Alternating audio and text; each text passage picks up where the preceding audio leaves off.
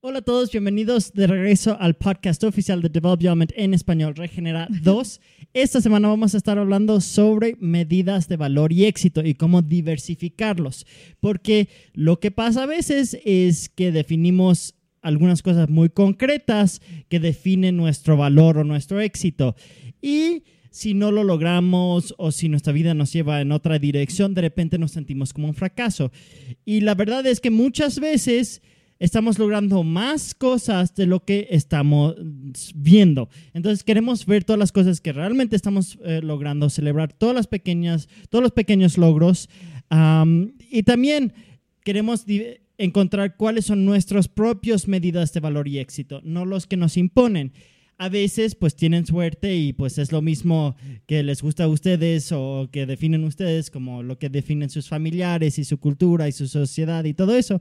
Pero a veces no es así. A veces tal vez crecen en una familia donde te dicen que tienen que ser doctores y abogados y no sé qué, y tal vez quieren ser emprendedores o otra cosa. Entonces es muy importante que encuentren lo que es que ustedes consideran ser una medida de valor y éxito. Y también lo queremos ah, hablar de cómo identificar cosas que hacemos al diario, no cosas que son a largo plazo, pero también cosas que hacemos cada día, que son parte de nuestro ser, parte de nuestra personalidad, parte de nuestra ética o nuestros valores, o algo que podemos celebrar hasta cuando no logramos nuestras metas, podemos celebrar esas cosas constantes que hacemos para no sentirnos...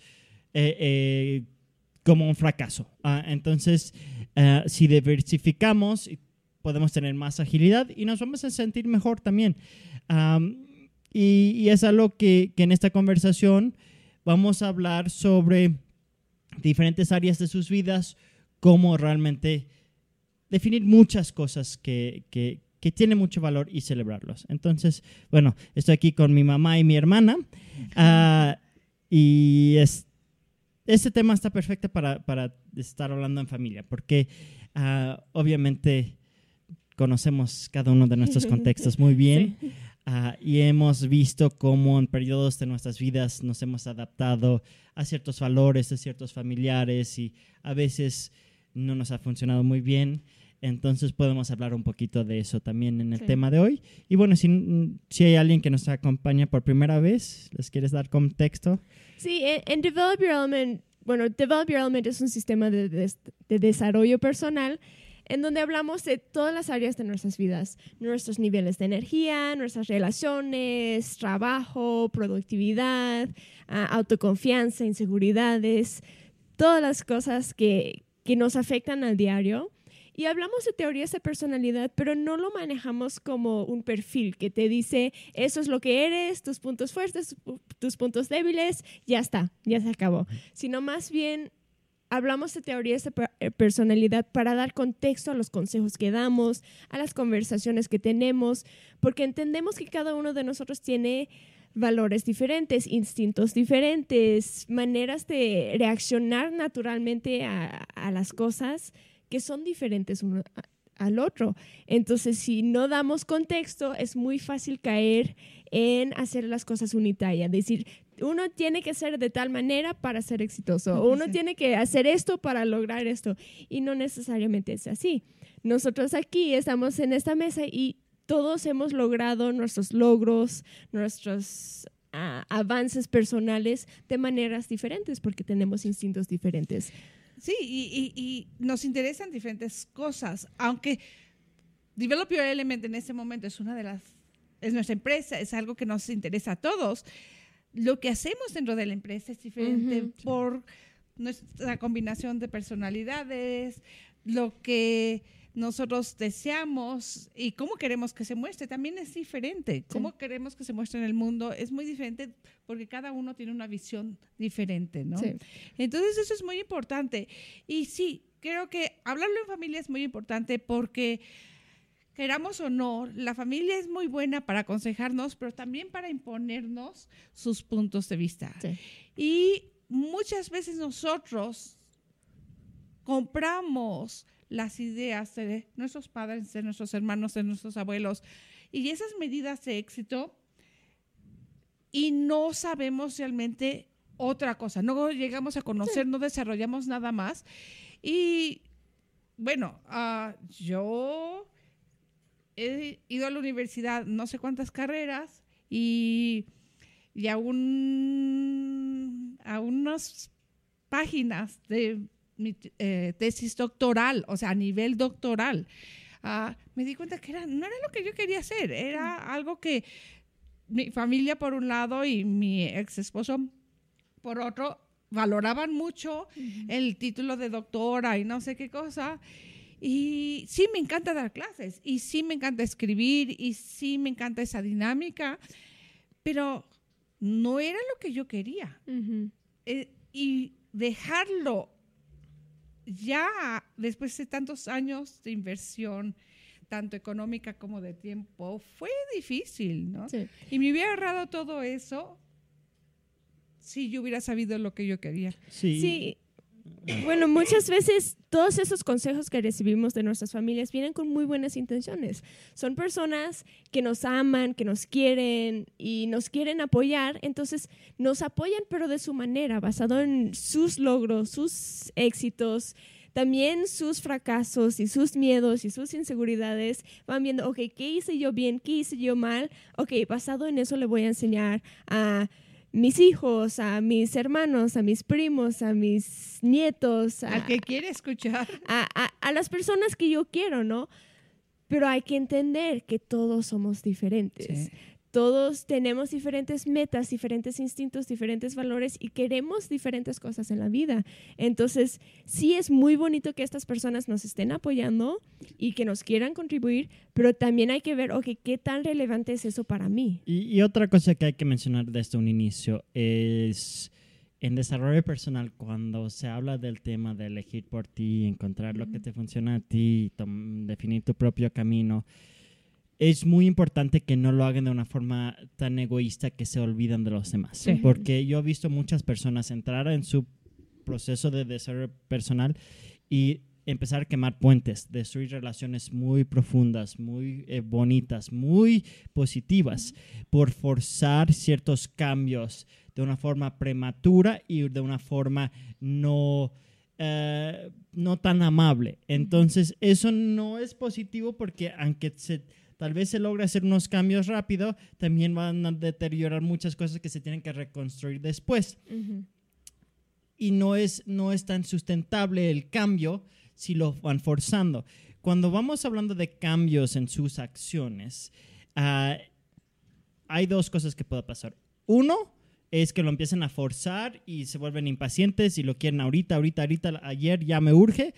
O se, lo van posponiendo y procrastinando por miedos al fracaso, miedo al éxito, por falta de información, por varias cosas. Tenemos, eh, creo que la semana pasada hablamos de, de, de, procrastinación, pero hay varios factores, pero hay dos cosas que pueden pasar. No quieres ni forzarlo, ni irlo posponiendo demasiado tiempo por inseguridades. Quieres un balance en el sentido de que quieres ir viendo, ok, quiero hacer estos cambios, pero no necesariamente tienen que ser ahorita. Algunos cambios se toman 10 años, 15 años, algunos 5 años. Una cosa que tienen que entender es que sus papás y sus abuelos vivían en una época donde la gente no vivía tantos años, donde realmente la expectativa de vida no era lo que es hoy en día. Hoy la mayoría de la gente, dependiendo de su país y, y diferentes factores, pero llegan a 85, hay gente que están llegando a los 100 y más de 100. Entonces, esa presión de, ah, me urge tener hijos o tener una familia o tener una casa o hacer esto o hacer otro, mucho viene de el hecho que hace unas generaciones la mayoría de la gente vivían como 60 años o 50 años o aún menos, dependiendo de qué tan atrás nos vamos. Entonces, claro, cada generación se van comunicando, ay, es que hay presión, hay... Mis tíos acaban de tener hijos a los 50 años, los dos. Y el bebé es súper sano. Sí, la, eh, la, esposa y, el esposo, los dos tenían los dos 50, años. Y eso es algo que mucha gente piensan que tienen que tener hijos antes de 30. Y con la tecnología y con las expectativas de vida de hoy en día y con varios factores, es muy, muy, muy viable tener hijos mucho más tarde en la vida. Entonces, esa idea que lo tienes que hacer de urgencia es erróneo. Entiendo que sí hay personas y sí hay condiciones y sí hay contextos donde tal vez sí hay cierta urgencia y nada en development es, es unitaria, pero sí, por favor, tomen en consideración que muchas de esas urgencias que les están comunicando muchas veces son eh, las opiniones o las inseguridades de esos familiares. Tal vez eh, sus abuelos o sus papás quieren ser abuelos o bisabuelos. Uh, y porque no tienen ningún proyecto ellos y el momento que ustedes se salieron de la casa no supieron qué hacer con sus vidas y ya quieren repetir eso de ser básicamente papás de nuevo de cierta forma.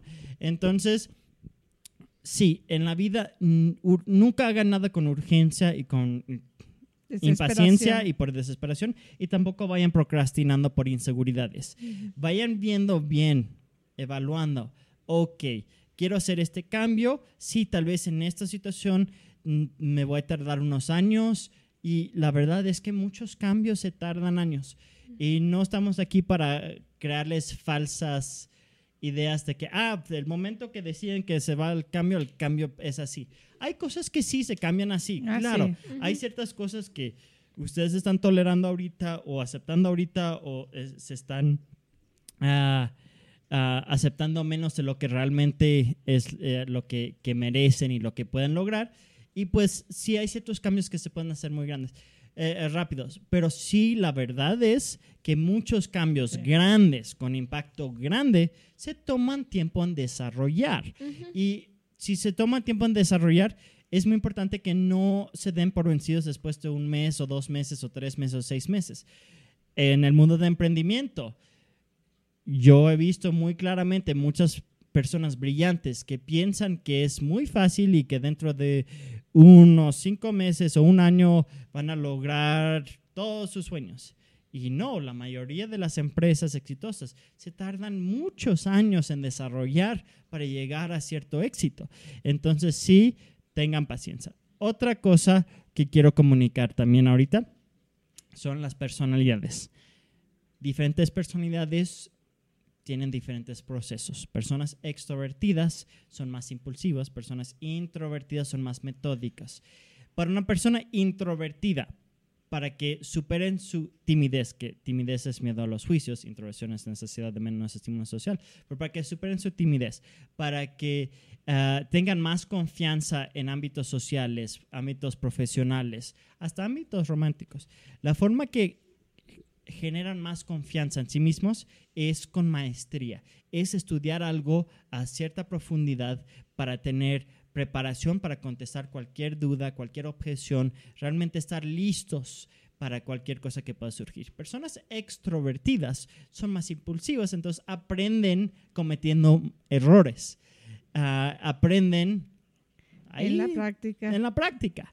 Entonces hay que entender que la forma que extrovertidos y la forma que introvertidos deberían de ah, ver esto de, medidas de éxito y valor es diferente. Yo como una persona más extrovertida, por mucho tiempo yo me criticaba por mi proceso y me sentía como un fracaso porque me costaba trabajo hacer las cosas de forma más introvertida, porque la forma más introvertida requiere más esfuerzo para mí. Entonces yo me sentía como un fracaso porque yo en el mundo académico tenía más dificultades que por ejemplo mi hermana que tenía más facilidad porque es una persona más introvertida que quería decir que todo lo que era más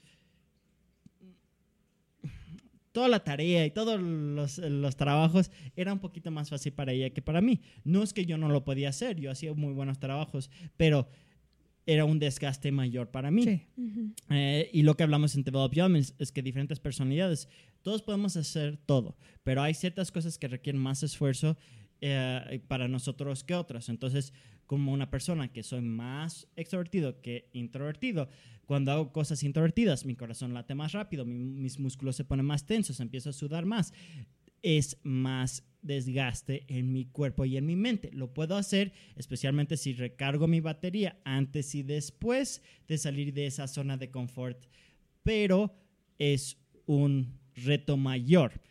Y eso es algo que todas las personalidades, cuando quieren hacer algo, por ejemplo, una persona más introvertida, ponerse en el escenario, venderle a mucha gente, hablar con mucha gente, es un reto mayor, es más difícil. No es que no lo puedan hacer, pero es más desgastante. Ah, imagínense esto, en una conferencia o una fiesta o un evento de networking, una persona extrovertida puede salir con más energía que cuando entraron, pero una persona introvertida probablemente después de media hora ya se tal vez se están sobresaturando. Todo depende de cuánta batería tienen cuando llegan al evento, claro, y cuánta pasión tienen por ese eh, tema o ese ambiente, ah, porque si es un proyecto de pasión, tienen doble batería. Pero sí hay que tomar esto en consideración porque yo sé con mi contexto que mi papá, él, la forma que él superó sus miedos y sus inseguridades fue eh, con maestría. Literal, él estudió en las mejores universidades, tiene un doctorado, Ivy League. ah, realmente, él encontró su voz, encontró su confianza, encontró su, ah, también su propósito por maestría. Realmente aprendiendo cosas a un nivel muy profundo, muy técnico y con todas las cualificaciones oficiales y formales para darle ese valor. Yo como persona extro- extrovertida, yo tuve más dificultad con mi proceso académico y yo siempre fui un poquito más emprendedor. Y eso no es por ser extrovertido. Claro, el lado extrovertido hace que yo disfrute más cierto riesgo. Él como introvertido quiere decir que le gusta más poder predecir las cosas y tener cierta orden, cierta estructura y, y, cierto paz sabiendo cómo están las cosas. Es, claro, mi personalidad lo afecta, pero también mi contexto, mis intereses, mis pasiones. Siempre me ha interesado mucho el emprendimiento y por eso por muchos años yo me sentí como un fracaso midiéndome contra los, las medidas de valor y éxito de mi papá. Y ya cuando yo identifiqué, mira, yo tengo una personalidad diferente, yo tengo intereses diferentes, gustos diferentes, yo tengo un proceso diferente, ah, ya puedo empezar a explorar mi propio camino. Y sí, yo unos meses antes de graduarme decidí salir de, de, de, de la universidad y, y ser emprendedor. Y, y sí fue un cambio, un reto grande, pero sí, sí es algo que necesitaba yo hacer, ah, ese cambio. Entonces, No, y es bien importante porque eh, yo lo veo mucho, mucha gente piensa que mi vida es fascinante, pero la vende y dicen, yo no podría hacer lo mismo, porque yo no podría estar tres meses de gira ah, por el mundo, Sí, no viendo a mis hijos, no sabiendo cuánto dinero voy a ganar. Yo quiero algo más seguro, algo más predecible. Y sí, suena muy emocionante viajar por todo el mundo, pero no lo puedo hacer. Y hay otras personas que darían cualquier cosa por hacer lo que yo hago, ¿no? Y, y yo, como yo sí estoy encargada de mi vida, yo sí estoy decidiendo, yo lo voy haciendo a mi medida. Los, Yo puedo decidir si estoy más con mis hijos, si ellos me necesitan en ese momento o si no. No todos tenemos ese lujo y yo no tuve ese lujo hasta ya muy tarde en mi vida, cuando yo ya decidí empezar a cambiar la vida. Pero como dice Yannick, fue un proceso y sigue siendo un proceso. Y como cualquier cambio, no es fácil. Los cambios no son fáciles, los cambios traen mucha intensidad, mucha gente se alborota porque quieren mantenerte fijo como ellos Sí, están acostumbrados. si no entienden lo que está pasando, es muy fácil pensar que algo está mal. Sí. Ves a alguien que quieres, que conoces por, desde hace mucho tiempo y de repente cambia su forma de ser, sus metas de la vida y todo eso, dices, ¿qué le pasó? Sí, o sea, sí. sí te preocupas por esa persona. Entonces también es entender eso y no, no juzgar o rechazarlos prematuramente por eso, ver ya con más tiempo si, si llega el momento donde sí ven lo que estás logrando y que estás más feliz y eso y lo aprecian o no, pero eso lo vas a ver con tiempo, no lo Sí. vas a ver a la primera. No, hay mucha gente al inicio cuando eliges tomar, hacer ciertos cambios te van a criticar y te van a juzgar y eh, van a expresar, ay, nos estás abandonando, ya no nos quieres, cosas así. Y sí, especialmente cuando están subiendo de nivel va a haber esa reacción. Sí. Pero identifiquen si es porque están subiendo de nivel y ellos los, los quieren mantener a ustedes en su eh, nivel más bajo, o si es ah, que ustedes están forzando las cosas y realmente hay una separación fuerte con alguien que tal vez tienen algo muy bonito y que no Sí. se debe hacer esa separación. Porque Ujú. sí he visto que hay, hay veces que sí te tratan de bajar a su nivel y, y sus inseguridades y no, no, no, ya, eh, ¿quién crees que eres diciéndote así, moviéndote así? Tú eres de aquí, ¿por qué ya no nos quieres? Ya se te olvidó de dónde vienes, bla, bla, bla. Eso lo he escuchado mucho, mucho. Pero también, y especialmente cuando sube este nivel se nota eso. Pero también he visto lo otro, personas que cuando eligen por ellos mismos empiezan a deteriorar y destruir relaciones muy bonitas. Una cosa es poner distancia con personas que realmente no está funcionando, Sí. donde sí hay problemas. Y otra cosa es empezar a deteriorar relaciones muy bonitas. Y eso sí yo lo he visto. Sí. Entonces sí, Sí, tengan cuidado sí. Con, con, con- con eso. Mm.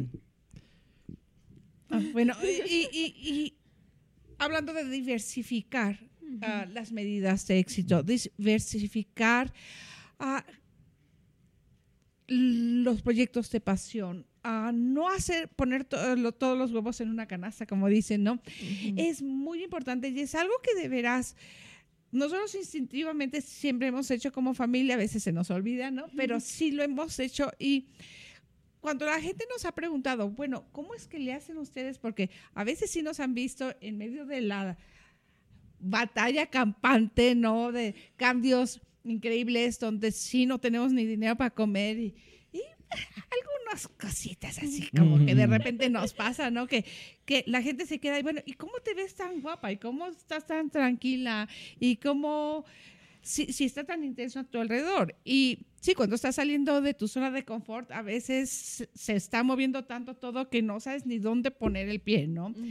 Y, y la gente se queda sorprendida, ¿cómo le hacen? Y luego dicen, ah, es porque se tienen ustedes como familia. Sí, pero hay familias que, aunque tengan la familia, no todas las familias son iguales, ¿no? Y como decía Yanni, ¿cuántas no te bajan y te quieren mantener a, su nivel? Y cuántas tienen tanto miedo de perderte que te aprietan todos los botones para que tú no cambies, ¿no?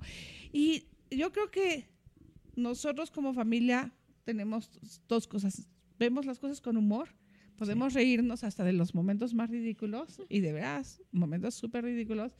Y sí, somos muy buenos para celebrar cosas. Entonces, cuando ustedes estén dando esos pasos, cuando ustedes estén diversificando, cuando ustedes estén en ese proceso hasta de encontrar, a veces vamos a irnos por caminos que pensamos que sí es lo que queremos y de repente te das cuenta, ups, creo que no era lo que yo quería, ¿no? Sí. Y poderte reír de eso con alguien, poder tener un compañero, es muy bueno, pero hay veces que creo que los tres hemos tenido procesos donde hemos estado muy solos, Sí. donde cada uno siguió un sueño que nadie más podía ver Sí.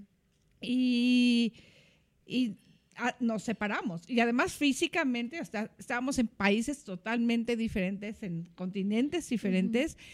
Y también para no preocupar a los otros decíamos, ay, estamos bien, ¿no? Y, y de repente ves las fotos más, y, se están poniendo más flaquitos o muriéndose de frío y cosas que no, no te enteras porque no te quieren preocupar, ¿no? Sí. Y, y sí hay procesos que sí tienes que pasar solos, pero aunque estés solo, busca cómo reírte de esos momentos cuando las Sí. cosas no salen, ¿no? Y poder celebrar, cuando, cuando diversificas tus medidas de valor y éxito, no solo es esa meta a largo plazo que es lo único que te motiva y lo único que te da valor, sino también el hecho de que hoy me levanté, fue difícil, pero me levanté. O hoy cociné y fue difícil, pero cociné. O sea, poder celebrar el valor de cosas que tal vez en otros momentos de tu vida son fáciles o básicas, pero que en el contexto de ese momento son difíciles. Yo sé que, bueno, yo he lidiado con, con depresión y ansiedad desde los 11 años y por mucho de mi vida yo no era de esas personas que se levanta todos los días. Yo podía dormir por varios días, podía perder totalmente la sensación de si es día, si es noche, cuántos días pasaron y así. Entonces ahorita estoy en un punto de mi vida donde sí me levanto todos los días. Sí. Hay días que sí me doy un poquito más de tiempo para dormir, un poco más, pero me levanto todos los días. Y para mí eso es una medida de éxito. No llegas a la cama, porque a veces ni siquiera, o sea, te quedabas En el, el piso. Y, Ujú. y, y sí, vamos a querer celebrar esas pequeñas cosas porque a veces somos muy buenos para juzgarnos. Y entre más te juzgas, más vas bajando tu batería, más te vas drenando. Y cuando usas humor, cuando usas, eh, te eh, enfocas en las cosas que sí, donde sí estás avanzando, eso te va a subir tu batería automáticamente y te va a enfocar en otras cosas porque es muy fácil caer en la víctima. Eh, la sociedad latina lo veo muchísimo porque a mí me toca viajar y dar clases por todo el mundo. Y sí, los latinos nos gusta ser víctima y buscamos cómo ser la heroína o el héroe de la telenovela porque el que sufre más es el que al final se queda con, en la casa de los ricos y se queda con el hombre más guapo. Pero hay que sufrirlo. Sí. Y, es- y eso realmente a veces hasta nos metemos en el hoyo para demostrar que estamos sufriendo. Sí. Y No, nos critican además, porque a, a mí me critican, porque y le sorprende a la gente que estoy pasando por un mal momento o porque está pasando y me ven bien arreglada, me ven de buen humor, me ven con sonrisa. Ay, es que Berenice no siente. No, sí siento, pero no voy a salir con esa cara a, a- a la calle. O sea, yo voy a dar mi mejor cara ante los demás y no porque estoy fingiendo, porque yo voy a buscar cómo encontrar ese espacio donde yo pueda Y, sonreír. y la verdad es que en cada situación hay algo bueno que se puede encontrar. Ah, Y- siempre. Y, y es- a veces es más difícil que otros. Pero, por ejemplo, la Segunda Guerra Mundial, un evento que para la mayoría de las personas lo primero que llega a mente es todas la- las matanzas de destrucción, ah, racismo, muchas cosas muy feas. Pero después de la Segunda Guerra Mundial, vean cómo el mundo se unió para crear ciertas alianzas, ciertas leyes, ciertas reglas, ciertas consecuencias, ciertas guías de cómo manejar eh, temas de, de- de guerra. Ah, y el mundo es mucho más seguro hoy en día eh, gracias a lo que pasó ahí. Pero también otra cosa, el Internet, sin el militar, no tendríamos Internet hoy en día. La mayoría de la innovación, cuando hay esos brincos muy grandes, son durante periodos de guerra donde se invierte más, hay menos eh, burocracia, hay más como urgencia para eh, avanzar la tecnología. Y sí, por ejemplo, puedes ver claramente todo lo que el- todos lo- los avances de tecnología, de calidad de vida que vienen de guerra y de... Bueno, los avances médicos. eh, también. Sí. eh, la información, ya no hay ese elitismo, aunque todavía en Latinoamérica hay mucho elitismo. Sí. Ah, los cómics, por ejemplo, soy ex- experta en literatura, ¿no? Pero la cultura del pueblo, la cultura ya no podía ser cens- censurada eh, porque estaban enfocados en otras cosas, ¿no?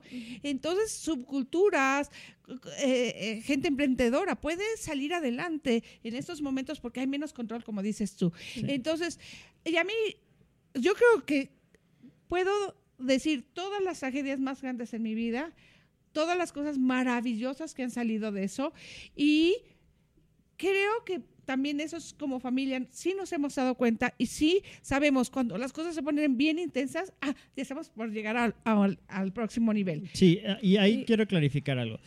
No quiero que piensen que para subir de nivel necesitan pasar por periodos difíciles o grandes retos, pero sí les quiero dar cierto poder y conciencia de que muchas veces cuando hay momentos difíciles, eso es una oportunidad para subir de nivel. Sí. Ujú. Sí. Y salir de tu zona de confort. Eh, salir de tu zona de confort y subir de nivel.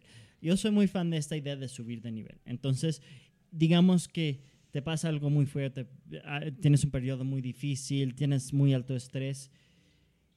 Yo he visto muchas personas durante esos periodos sí darse por vencidos, pero también he visto muchas personas durante esos periodos decidir, ok, esto no me gusta, no quiero pasar esto de otra vez, no quiero que nadie pase de esto otra vez. ¿Cómo puedo cambiar? ¿Cómo puedo fortalecer mis defensas, mi infraestructura, ah, mis recursos? ¿Cómo puedo yo diversificar mi economía? ¿Cómo puedo, dependiendo de qué es, pero qué, acciones puedo yo tomar para no estar en esta situación de nuevo? Ah, y, y no hacerlo por miedo, pero hacerlo por, ok, hay una oportunidad para fortalecer algo aquí. Sí, ¿qué aprendí de esto? ¿Qué, qué otras ah, ah, posibilidades o habilidades tengo que no he sacado porque estaba en mi zona de confort, estaba yo haciendo lo que yo ya conozco, ahorita estoy haciendo cosas desconocidas que yo sé hacer, que no sabía que sabía hacer, ¿no? Sí, y, y aquí otra vez es relevante esto de diversificar tus medidas de éxito, porque si tú tienes tu medida de éxito de que tengo te- que tener tal trabajo o tal relación o casarme antes de tal edad, no vas a ver tanto esas oportunidades. Pero si tú tienes diversificado tus, tus medidas de éxito, ok, no consigues el trabajo, no consigues la pareja, no te casaste cuando quisiste, ahí hay oportunidad para crecer de otras maneras. Sí. Yo veo tantas personas que porque no tienen esa cosa que les da valor, no se desarrollan, no investigan ni experimentan con sus áreas de interés, no suben de nivel en sus áreas de pasión, porque están tan enfocados en lo que no han logrado y Sí. como ellos son perdedores por no tener tal No, cosa. Ustedes ve- vean, por ejemplo, Frida Kahlo. Creo que es alguien que culturalmente conocemos. Una mujer que es muy inteligente, la familia no tenía mucho dinero, pero está invirtiendo en ella para que ella se haga doctora.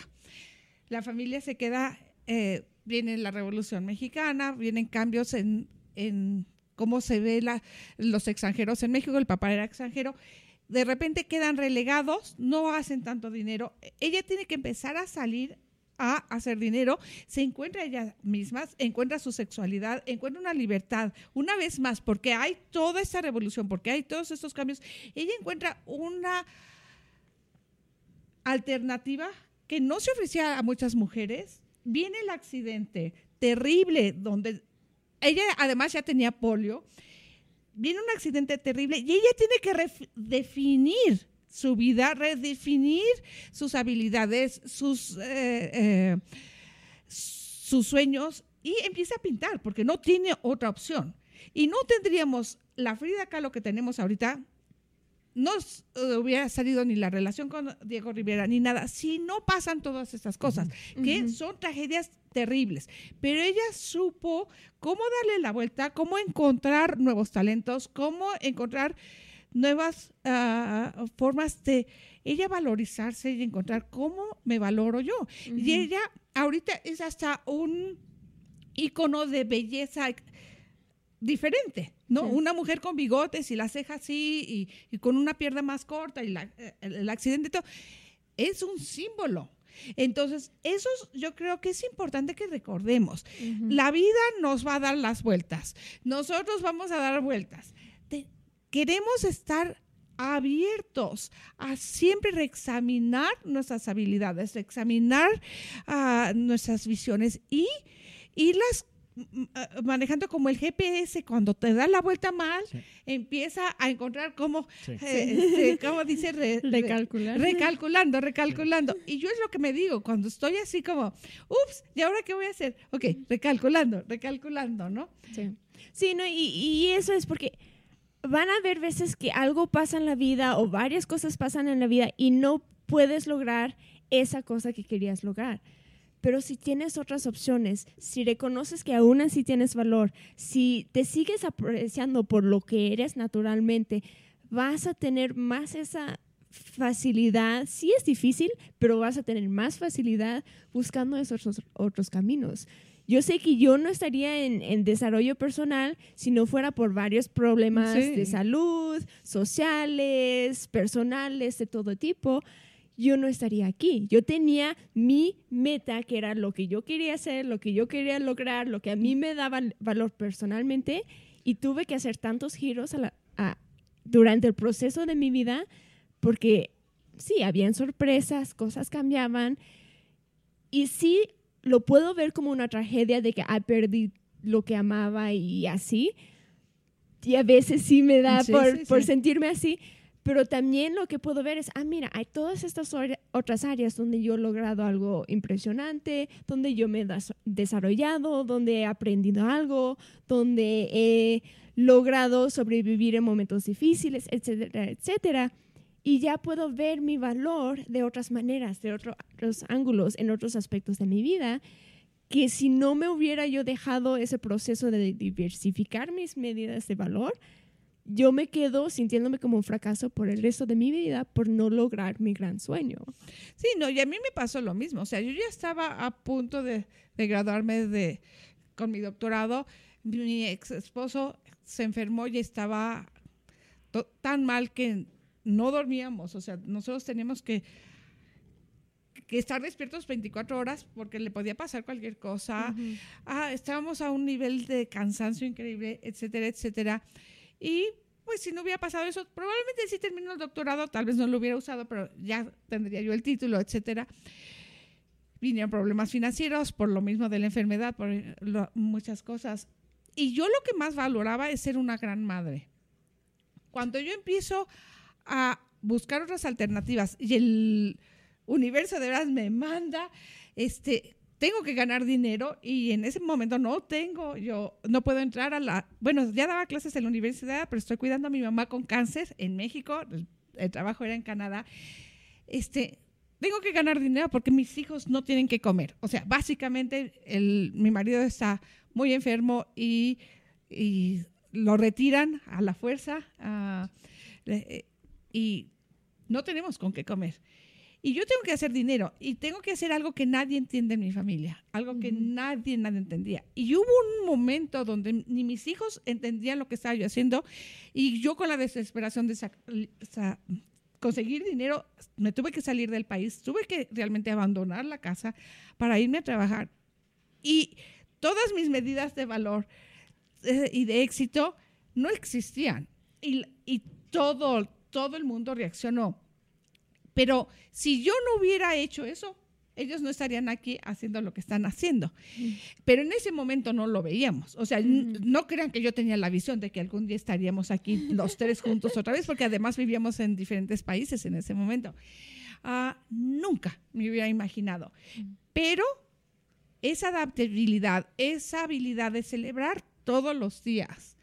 Yo me acuerdo de estar dando clases y llorando cuando llegaban los alumnos y esconderme detrás de eh, un mueble o algo y llorar y llorar del cansancio, de la gratitud, de la frustración, todo al mismo tiempo.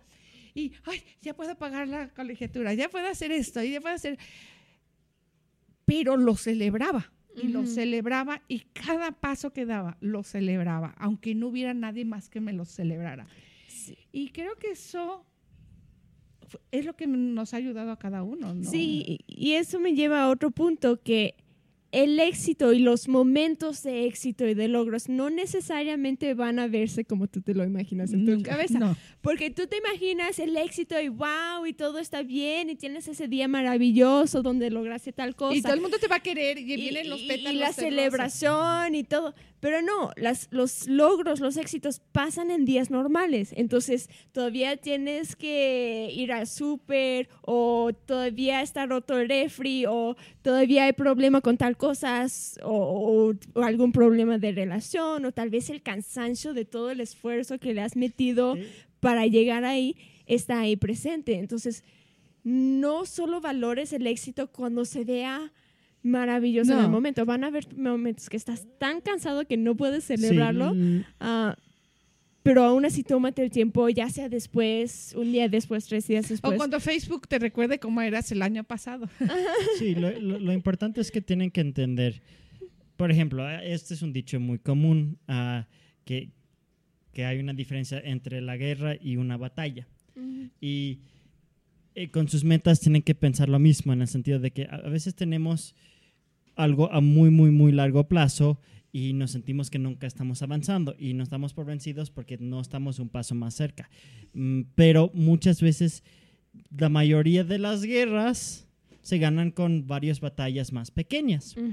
Y la mayoría de los logros grandes se logran con muchos logros pequeños y es una acumulación de logros pequeños. Entonces es muy importante entender que, ok, si defines unas metas a largo plazo, que no pongas condiciones en que para sentirte bien tienes que estar ahí, porque nunca vas a llegar ahí si tú no te sientes bien, si tú no te sientes como uh, eh, un éxito o como de alguien de valor, ¿cómo vas a llegar ahí? Entonces es muy importante celebrar esas cosas pequeñas al diario como dice mi hermana, a veces va a ser hasta, me levanté de la cama, celebración.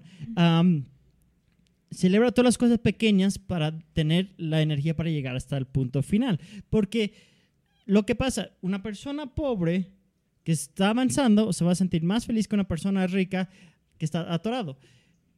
Nos sentimos muy felices cuando vemos esa evolución, ese crecimiento, ese proceso de lograr cosas nuevas. Eso es algo muy enriquecedor y eso es algo que, que tenemos que nosotros a nivel consciente hacer, porque si no, sí llega el instinto. Por ejemplo, yo con este proyecto, por mucho tiempo yo fui posponiendo muchas cosas por mis inseguridades, por síndrome de impostor. ¿Quién me va a poner atención? No terminé la carrera, ah, no soy psicólogo, ah, he fracasado más que he sido exitoso. Muchas cosas, entonces, ¿quién me va a poner atención? Y entonces dije, pues cuando tengo X cantidad, digamos miles, cientos, miles o mm, millones de seguidores en redes, o cuando tengo millones de dólares, o cuando tengo millones de esto, entonces me van a poner atención. Entonces yo tenía esta idea de que tenía que hacer algo diferente antes de poder hacer esto para llegar a ese estatus y ya poder compartir estas herramientas que había desarrollado para uso interno, pero lo desarrollé para uso interno, no para compartir, no para crear un negocio. Lo desarrollamos estas herramientas principalmente la mayoría de las herramientas para solucionar problemas en mi empresa anterior. Y solo fue cuando yo vi los cambios en ciertas personas que yo vi, ya es una responsabilidad, es una obligación compartir esto con el mundo. Es, es si yo no comparto esto, estoy siendo egoísta, estoy permitiendo mis inseguridades Sí. Robarles a otras personas esta oportunidad de conocer esto, porque muchas de las cosas que hablamos no son parte de la narrativa común dentro de la industria de desarrollo personal eh, y del mundo de emprendimiento. Entonces dije, ok, esto es más importante que yo, no importa si me rechazan, no importa si, me, eh, si fracaso, no importa si me critican, tengo que compartir esto. Si solo cambio una vida, estoy feliz. Y empecé a ponerle más atención a esas vidas de individuos que se les cambiaba la vida, que de repente se sentían eh, más autovalor, de repente elegían caminos más positivos para ellos mismos. Y hasta conociendo, viendo personas al punto de suicidio, de repente de redescubrir su valor y cosas así. Esos momentos valen más que números en una pantalla. Am, pero me tomé un tiempo para realmente entender eso y captar eso. Y claro, no es que al uno tienes que, al, al- enfocarte en uno, sacrificar los otros. Puedes crear situaciones de ganar, ganar, donde todos ganan, donde se logran todas las cosas que se quieren lograr.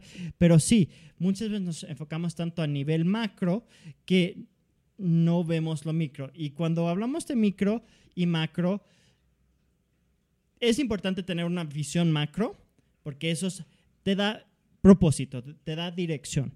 Pero si te enfocas tanto a nivel macro y no celebras las cosas a nivel micro, vas a llegar a cierta fatiga y te vas a dar por vencido antes de tiempo. Y, Y- sí, si y- te enfocas demasiado a nivel micro, ¿qué pasa? Vas a sobrecontrolar todo y vas a perder la meta a largo plazo y hablando de metas interconectadas, de repente te vas a distraer con problemas, asuntos del momento que no van a contribuir a tus planes eh, de largo plazo. Entonces, una cosa que muchas veces digo es, ¿esta situación te va a afectar en cinco años, sí o no? Ok, si no te va, va a afectar, no le pongas tanta importancia. Si sí te va a afectar, ok, ¿cómo eficientemente puedes resolver el problema?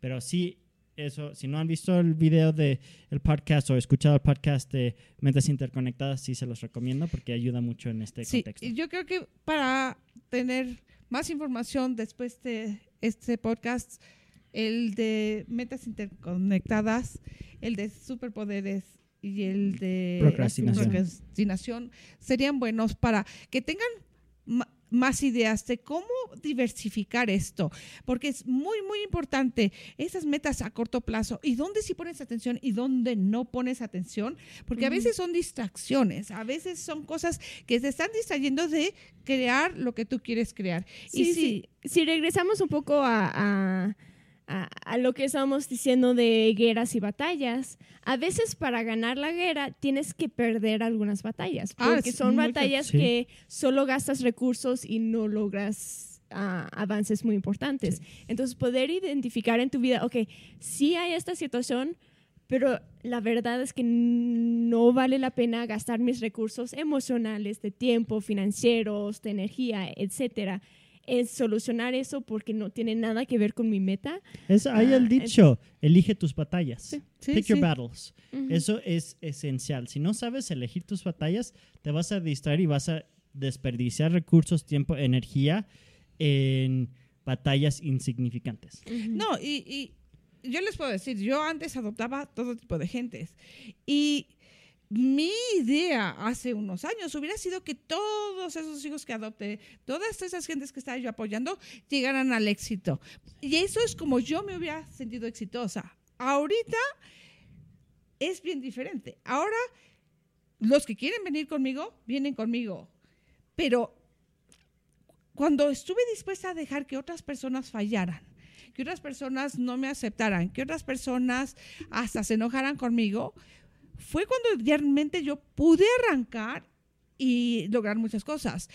Y mucha gente, por ejemplo, a mí me dice, ay, bueno, pero es que tú eres, tú eres maravillosa, tú tienes todo, tú vives en un lugar muy bonito, tienes una familia muy bonita, pero a ti te falta la pareja, ¿no? Porque su medida de éxito para ellos es, la, pareja. Y yo me, eh, me metía en, un momento, en, do- en dos momentos en eso, donde, ay, sí, de veras, lo último, lo único que me falta es mi pareja. Y estaba yo con unas parejas muy bonitas, unos chicos muy atractivos y que están contribuyendo mucho en mi vida. Y fue como, realmente eso es lo que yo quiero. Y ese, en ese momento, y en ese momento no era realmente lo que yo quería, era lo que la gente me estaba diciendo que me faltaba a mí. Sí. Y se los digo porque muchas veces vamos, también cuando ya somos exitosos, la gente va a buscar qué es lo que te falta todavía. Sí. Y te lo van a compartir muy bonito, ¿no? No, y, y en parte es como para ellos sentirse mejor. Tienen esa inseguridad de ellos mismos, de lo que ellos no, sienten que no han logrado, etcétera.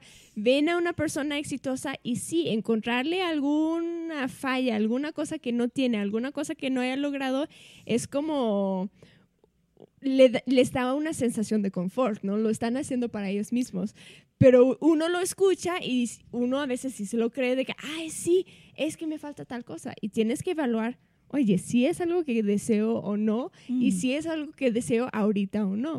Es, Sí. es muy importante cuando hablamos de retroalimentación y apoyo y redes de apoyo y recibir crítica y todo eso, saber cómo, cuánto valor darle a, esa información que nos Ujú. están eh, compartiendo, porque uno puede aprender de cualquier persona, uno nunca sabe de dónde va a aprender la próxima lección, dónde uno va a recibir su próxima toma de conciencia, pero si ustedes están eligiendo un camino nuevo, muchas veces mucha gente van a opinar y les van a compartir cada cosa. Y ahí ustedes quieren filtrar el ruido. Entonces lo que yo generalmente digo es, uno, si la persona eh, que me está dando consejos, si no es una persona que yo quiero aprender algo de ellos en el sentido de que su vida, sus decisiones, sus acciones no son congruentes con lo que me están comunicando, no le voy a dar tanto valor. Sí, si veo un, una- un Patrón. Y ellos están contribuyendo a un patrón, ok, es una voz más para confirmar ese patrón que estoy viviendo. Pero si es un caso aislado y esa persona no hay nada específico que quiero aprender de ellos, no le voy a poner tanta importancia. ¿A qué voy?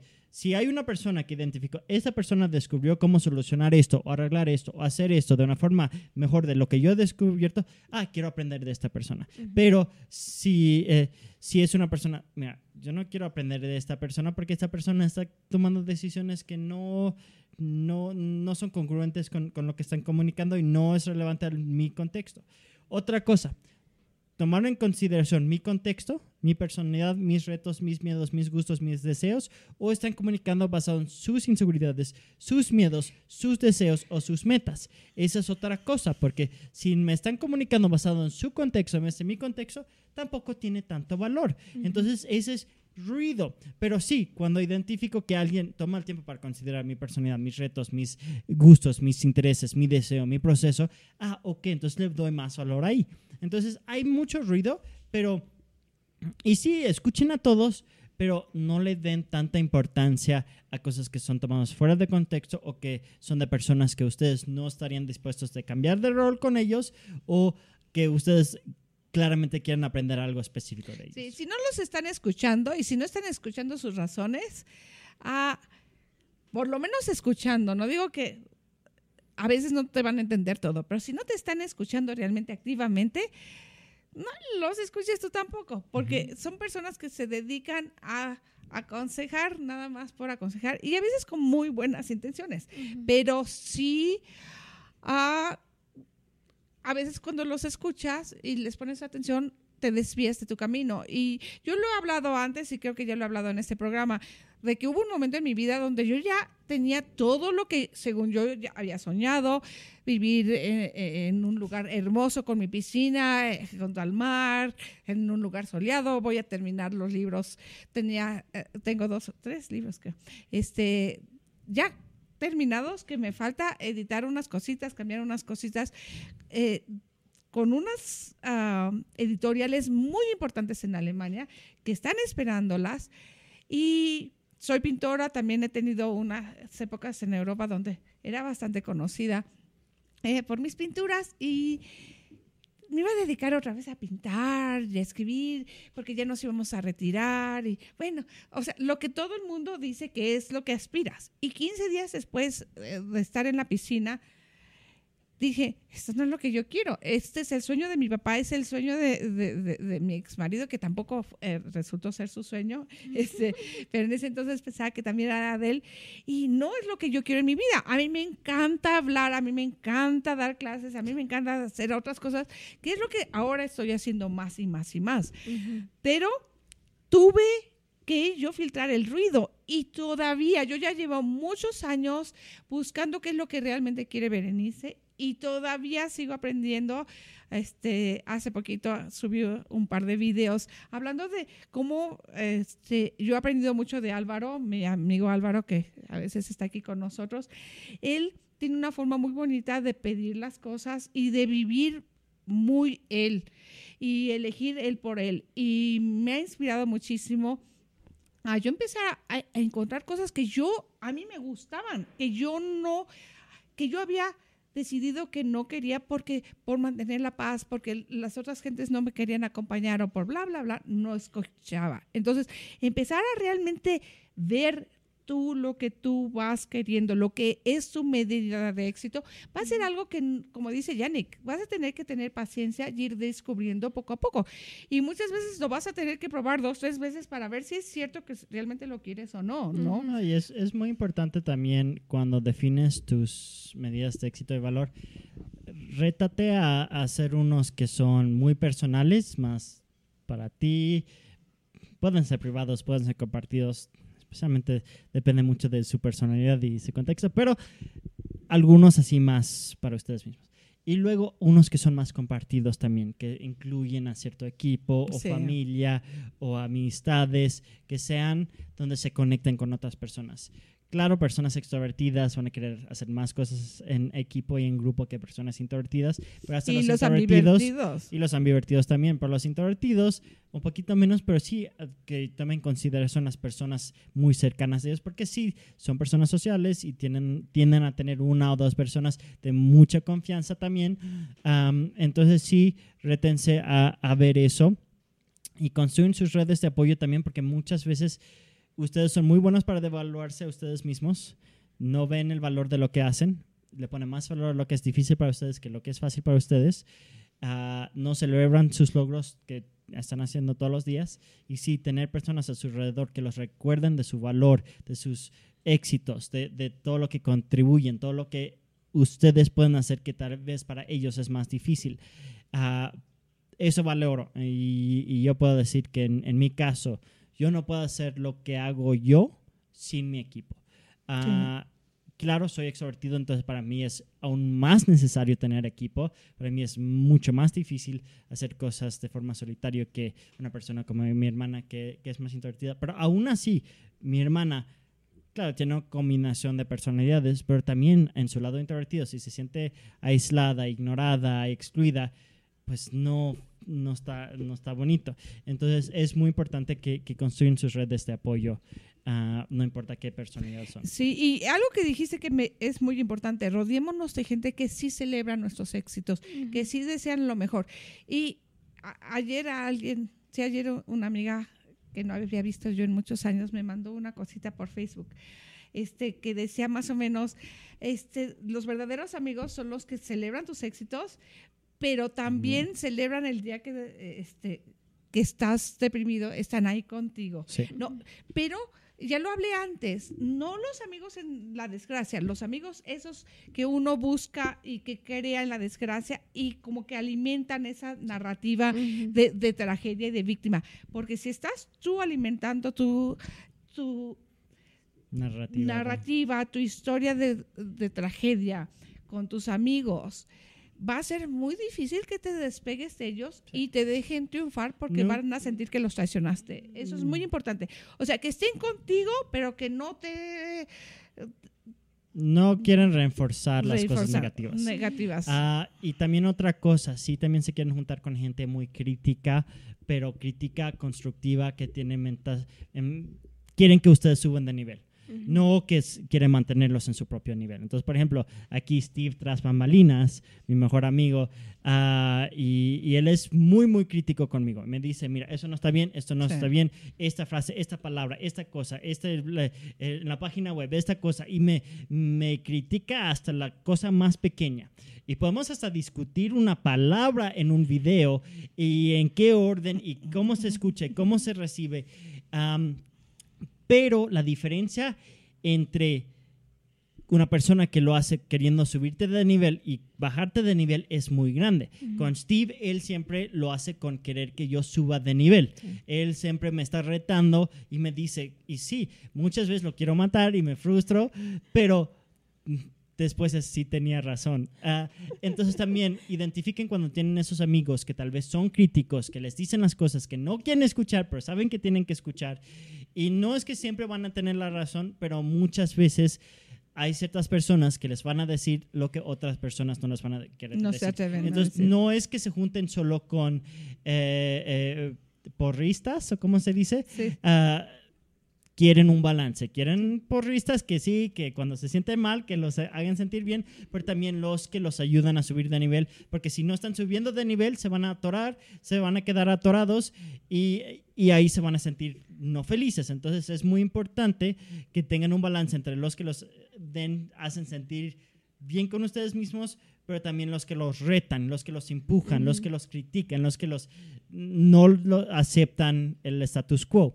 Ah, eso es muy, muy Ah, importante. yo creo que esos amigos hay que valorarlos mucho, Sí. porque una, tienen el valor de decirte la verdad, Mm. ah, pero sí, muchas veces hay gente que te va a decir la verdad, pero es una verdad llena de juicios atrás. Mm. Y, y yo los llamo los robasueños o los matasueños, ¿no? Ahí estás tú platicándoles tus cosas y vienen y son unos aguafiestas y te echan una eh, este, eh, agua helada arriba y todos tus sueños y todas tus ilusiones te las deshacen, ¿no? Sí, esos no son los, lo- los que te van a ayudar. No, no están eh, invirtiendo en tu éxito. Al contrario, están viendo cómo te lo apagan o cómo te roban las ideas, cómo te roban o tus sueños o, o- o- o- o- o los hacen suyos y luego los oyes platicando de, de lo que tú estabas diciendo, ¿no? Nos ha pasado unas poquitas veces, ¿no? Y, y creo que también en medida de éxitos, el encontrar personas que tienen gratitud, que quieren lo mejor para ti, es un proceso también, se toma tiempo, pero rodearte de gente que sí busca lo mejor para ti y están buscando ellos también algo mejor para ellos. Creo que eh, eso también es importante, ¿no? Que ellos también estén dispuestos a crecer, aunque sea ah, ah, en otro aspecto, en otra cosa. Sí. Eh, es muy bonito. Yo, Sí. yo de veras, a veces me voy a dormir y no puedo. Bueno, yo creo que todas las noches me voy a dormir últimamente, hoy llevo un- ya unos años. ¡Wow! La gente tan maravillosa que tengo a mi alrededor. Así como Yannick habla, yo no podría hacer eso sin mi equipo. Yo sí soy una persona que le encanta viajar sola, que ha creado muchísimo, de casi todo lo que he creado, lo he creado sola en muchos aspectos en el que yo viajo sola, ¿no? Ah, pero sí eh, tengo equipos que me reciben en los diferentes países. Siempre he tenido amistades, no muchísimas, pero sí tengo amistades profundas y siempre he buscado una relación profunda con mis hijos. Ah, y ha habido, hay, hay, épocas que sí, hemos ido en diferentes direcciones. Ahorita estamos este, juntos otra vez, y me refiero juntos porque hasta vivimos en el mismo edificio.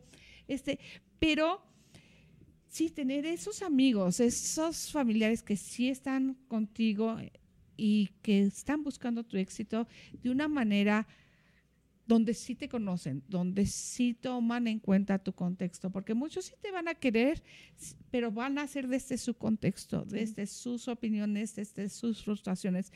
Y eso pues no va a ser tan fácil, ¿no? No, o sea, puedes recibir los, las buenas intenciones, sí. uh, pero claro, cómo vas a manejar los consejos y, y, el tipo de apoyo que te dan va a ser diferente, porque van a ver los que te dan apoyo y consejos donde de veras vienen desde un, un lugar donde entienden tu contexto o buscan entender tu contexto y es muy re relevante para ti.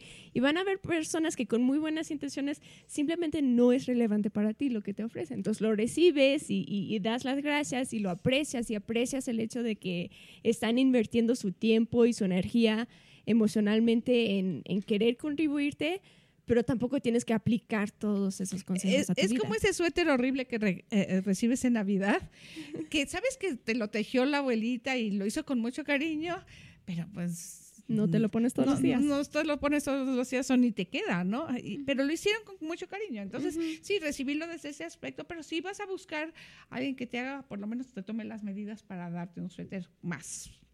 O, o que te pregunte cuál es tu color favorito, ¿no? Uh -huh. Este. Sí. Sí. Nos quedamos todos, todos eh, en algún momento, pero ¿cómo encuentras tú también? ¿Cómo hacemos ese proceso de empezar a ver qué es lo que nos gusta?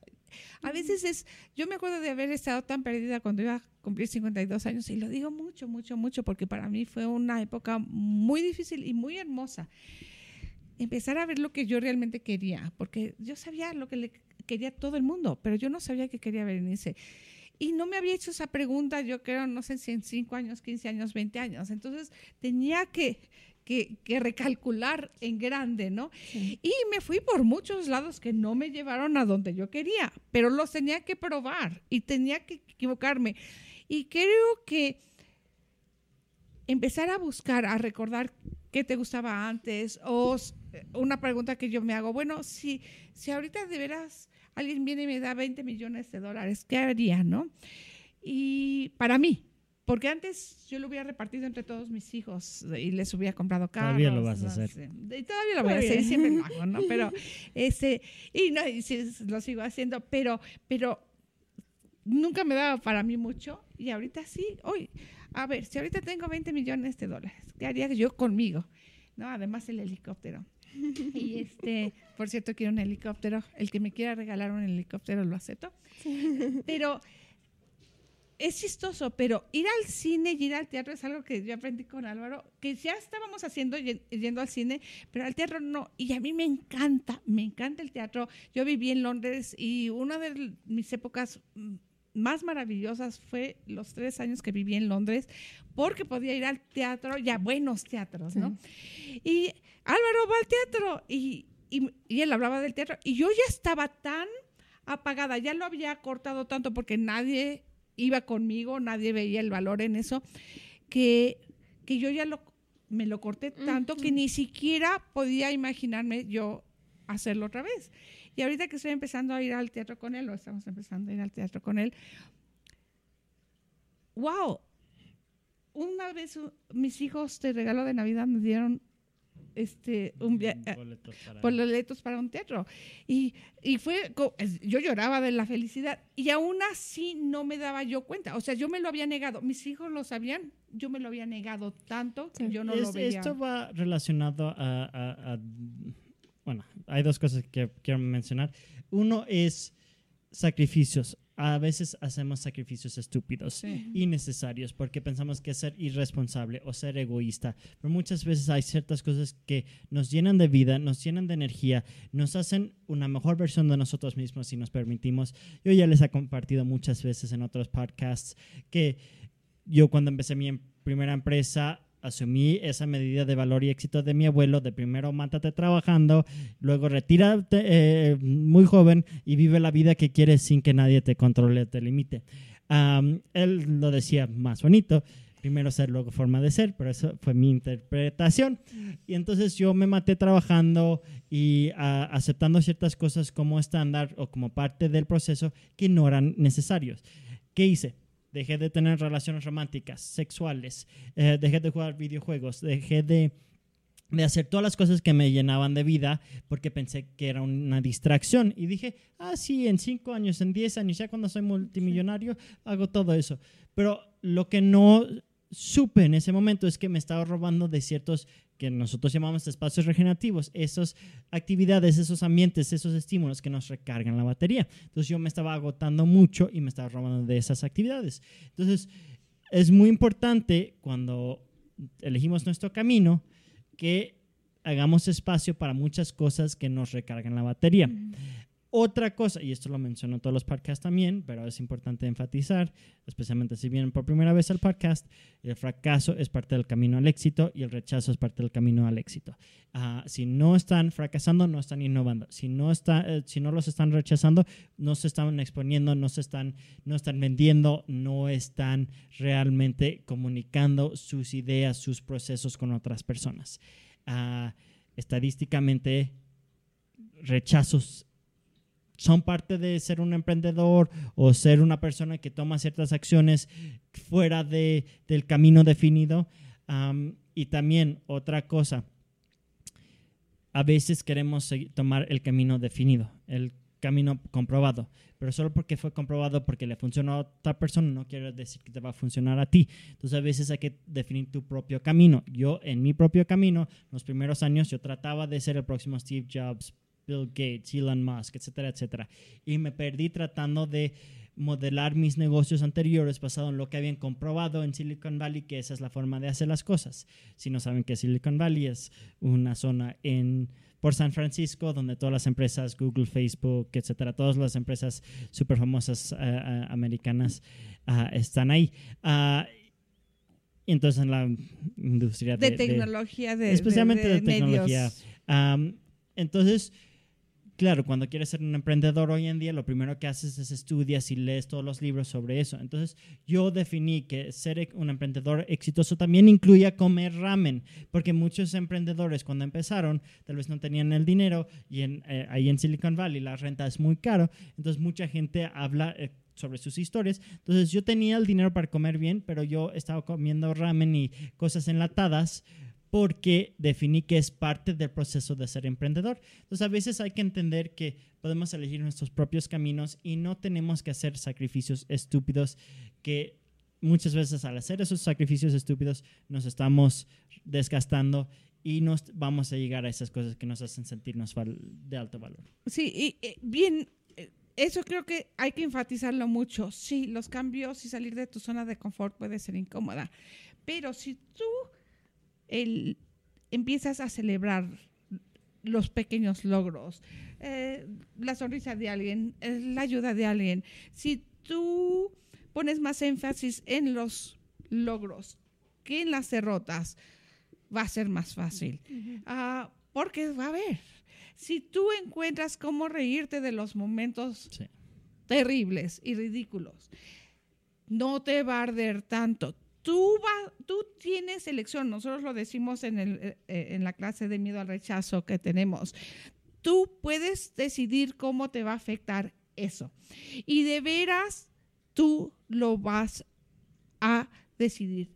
Yo he estado en momentos tan ridículos, tan ridículos, o sea, donde todo parece ir tan mal, tan mal, tan mal, que no te queda otra más que reírte o llorar. Entonces, sí tienes esa elección. Entonces, empezar a hacer bromas. Y los latinos somos muy buenos para eso, para sacar el chiste, sacar la broma cuando hay un temblor, cuando hay eh, una tragedia. ese humor es el que hace que a veces podamos sobrellevar esos momentos muy difíciles. Ah, y deberás reírte de ese momento.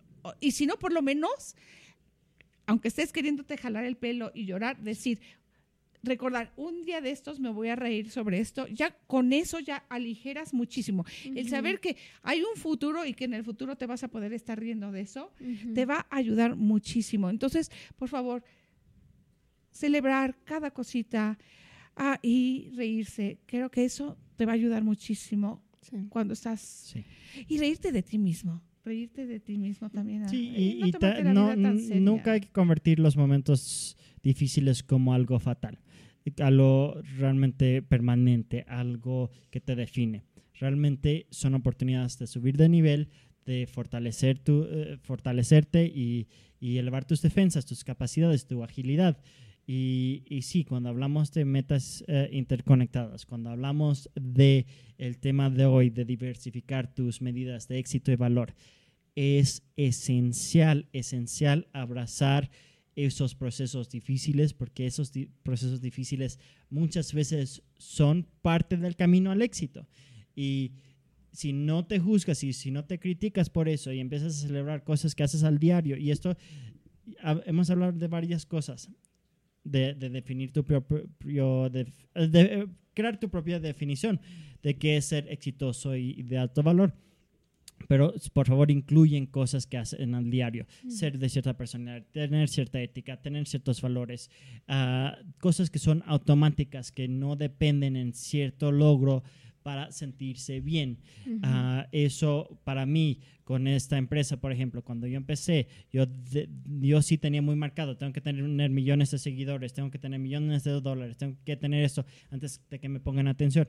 Hoy en día, no, hoy mi ética, mis valores, mi forma de hacer las cosas, mi forma de hacer las cosas diferentes de lo que existe en el mercado. Eso le pongo más importancia. Celebro eso cada día porque estoy orgulloso de la forma que estoy haciendo las cosas. Sí, para yo mí... sé que digan lo que digan, piensen lo que piensen, yo estoy cómodo y feliz con mis decisiones y mi proceso de tomar esas decisiones y eso me da valor y me siento exitoso cada día por definir mi propia, de, hacer mi propia definición. Para mí es cuando ya no me engancho con la gente. Cuando me tratan de provocar y ya no me enganché, bien, bien, bien. Ah, ah, el otro día dimos una clase de miedo al rechazo, Álvaro y yo, y me, me escribió una de las alumnas que tomó el curso. Me dice, yo siempre trato de llegar a tiempo a la escuela con mi hija. Y esa vez me subo al carro y ya sé que voy a llegar 10 minutos tarde es una persona en Europa, en Latinoamérica 10 minutos tarde. Es eh, parte, de, es parte de, la vida. Ahí ya no es. Entonces dice, ya sé, y ya sé que voy a llegar tarde. Y me voy a empezar a, a, a, auto, enjuiciar. Estoy sintiéndome mal. Me acordé de lo que me dijiste y empecé a usar las, eh, las herramientas de miedo al rechazo. Y dice que iba en el carro y hasta saludó gente que normalmente, como ya sabía que todo el mundo la está enjuiciando de que ya va tarde, ni las hubiera visto ¿no? Hubiera pretendido no las veo. No, me están enjuiciando y la saludé, llegué a la escuela como, sí, llegué tarde, pero llegué. Y eso es lo que vas a ver, a veces vas a tener que hacer. Me encantó esa descripción, porque llegó, o sea, llegó. Llegó a la... Eh, y, la mayoría de sus metas van a llegar más tarde. Van a haber retos en el camino, van a haber distracciones y por eso hay que interconectar sus metas para que nos hagan no se desvíen demasiado por razones estúpidas, pero uh, sí, cualquier camino. Muchos de ustedes probablemente han visto los, las fotos o los memes de, emprendimiento donde eh, es, el camino no es recto, es, es tantas sorpresas y es casi como una montaña rusa.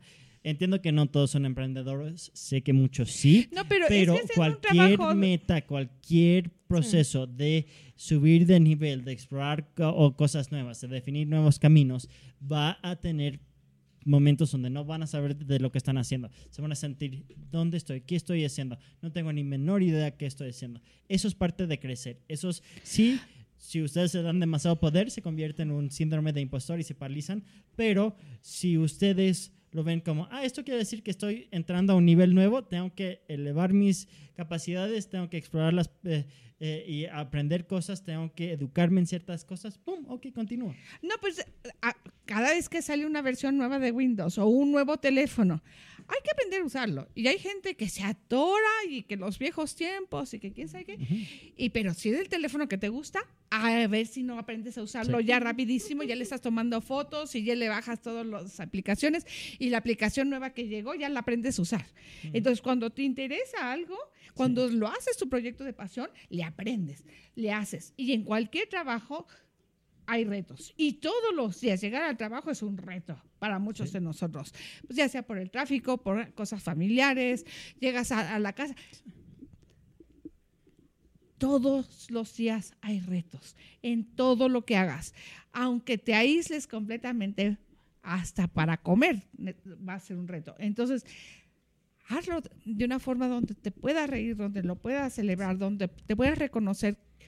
Hoy no, hoy no maté a la persona, ¿no? Hoy no lo agarré a cachetadas, hoy no me enganché, o hoy sí le di de comer a mis hijos, o hoy sí lavé la ropa, lo que sea, aunque sean cosas que deberías de haber hecho, pero las hiciste. Reconoce eso.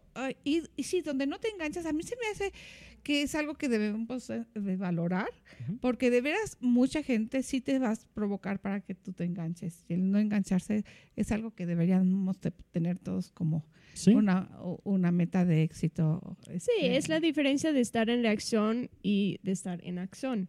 Reacción es la vida me afecta y simplemente estoy reaccionando sin pensar o sin analizar o sin saber qué estoy haciendo. Cuando tomas acciones basado en estas son mis metas, este es mi contexto, estos son mis valores, esto es lo que quiero lograr con mi vida y por eso desde eso voy a tomar ciertas acciones. Sí, y, tu acción aquí es, ah, gracias, no voy a caer contigo, ¿no? No voy a dejar que me detengas, no voy a dejar que me avientes tus problemas o tu culpa o que me hagas sentir culpable por algo que no, ¿no? Y eso es bien importante porque cuando de veras estás en acción, la vida se vuelve más emocionante. Cuando estás en reacción, cualquier cosa te distrae, cualquier cosa te desvía y te hace sentir mal, ¿no? Sí.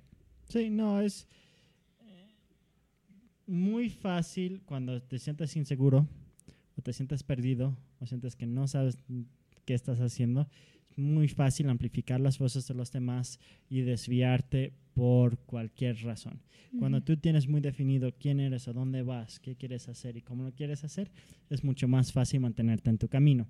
Ah, no te juzgues cuando sí te desvíes, porque todos tenemos momentos donde estamos drenados, inseguros, cometemos errores, pero lo importante es que se recuperen rápido y que se regresen a su camino. Entonces, Sí.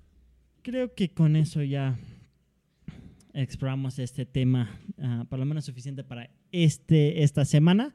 Ah, claro, si hay preguntas, si hay dudas, si hay sugerencias, ah, no duden en comunicarse con nosotros en nuestras redes sociales o en la sección de comentarios en este video, en, si nos están viendo en YouTube.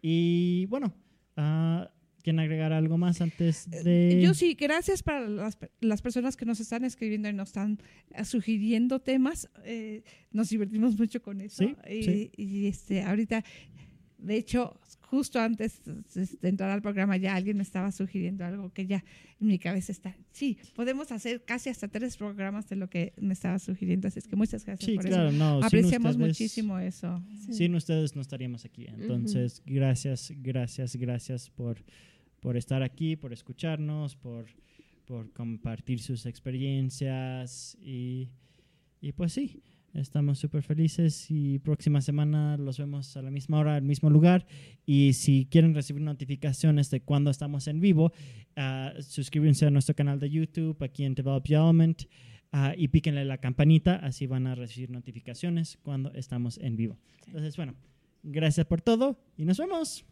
Hasta pronto.